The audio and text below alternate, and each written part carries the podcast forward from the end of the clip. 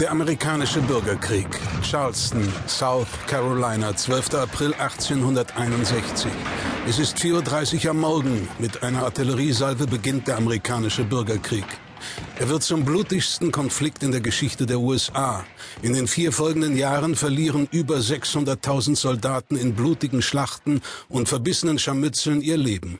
Das sind mehr Todesopfer, als die Vereinigten Staaten in allen anderen Kriegen ihrer Geschichte bis zum heutigen Tag zusammengenommen zu beklagen haben. In den Jahren vor dem Bürgerkrieg haben sich Nord und Süd auseinandergelebt. Auf der einen Seite steht der industrialisierte Norden, auf der anderen Seite der landwirtschaftlich geprägte Süden. Die Grenze zwischen diesen Welten verläuft direkt vor den Toren Washingtons, so nahe, dass die Bürger der Hauptstadt bei manchen Gefechten den Pulverdampf von ihren Fenstern aus sehen können. Der Konflikt zwischen beiden Seiten entzündet sich an mehreren Fragen, über die Nord und Süd unterschiedlicher Meinung sind. Doch das drängendste Problem ist die Sklaverei. Um ihre riesigen Baumwoll- und Tabakplantagen rentabel bewirtschaften zu können, setzen die Pflanzer in den Südstaaten auf schwarze Sklaven. Im industrialisierten Norden stößt die Sklaverei zunehmend auf Abscheu. Im Jahre 1852 erscheint das Buch Onkel Toms Hütte, das mit der Unterdrückung der Schwarzen abrechnet. Es findet reißenden Absatz. Die Stimmung schaukelt sich auf beiden Seiten hoch. Es kommt zu Demonstrationen, Anschlägen und Straßenschlachten.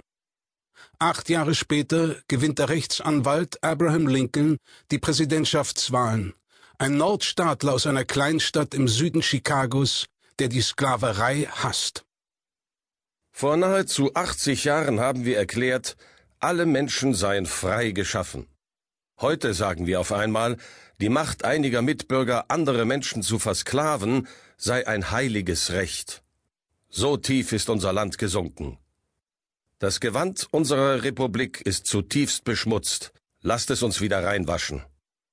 Dabei hält er sich noch mit konkreten Plänen zurück für die Zeit nach einer möglichen Befreiung aller schwarzen Sklaven. Doch irgendwann werden diese Probleme auf ihn zukommen. Noch in der Wahlnacht ahnt der hagere Anwalt, was ihm bevorstehen könnte. Seinen Freunden gegenüber erklärt er Jungs, eure Sorgen und Probleme sind jetzt vorüber. Meine aber fangen erst an. Das größte Problem ist, dass Lincoln kaum Erfahrung mit öffentlichen Ämtern hat und nur eine grundlegende Schulausbildung besitzt.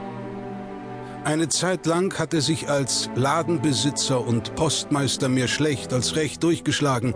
Er leidet unter Depressionen und muss sich einmal sogar das Geld für einen anständigen Anzug borgen. Was ihm an Geschäftssinn fehlt, das hat er allerdings als Redner. Während des Wahlkampfs reist das Publikum zu Tausenden an, um ihn diskutieren zu hören. Er gibt mit erfrischender Offenheit zu, dass er sich selbst für die Präsidentschaft kaum geeignet hält und zieht damit große Teile der Bevölkerung auf seine Seite, zumindest im Norden. In den Südstaaten wird Abraham Lincoln dagegen schnell zu einem gehassten Mann. Von Virginia bis Texas wächst der Ruf nach der sogenannten Sezession, einer Abspaltung des Südens vom Rest der USA. Die Rebellen, wie sie von jetzt an im Norden genannt werden, gründen die Konföderierten Staaten von Amerika. Ihr Präsident wird Jefferson Davis, ein reicher Pflanzer, der die Oberschicht des Südens vertritt.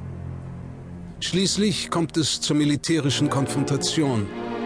Vor dem Hafen von Charleston, einer Hochburg des Südens, liegt Fort Sumter, eine Festung, die von Truppen der Nordstaaten gehalten wird.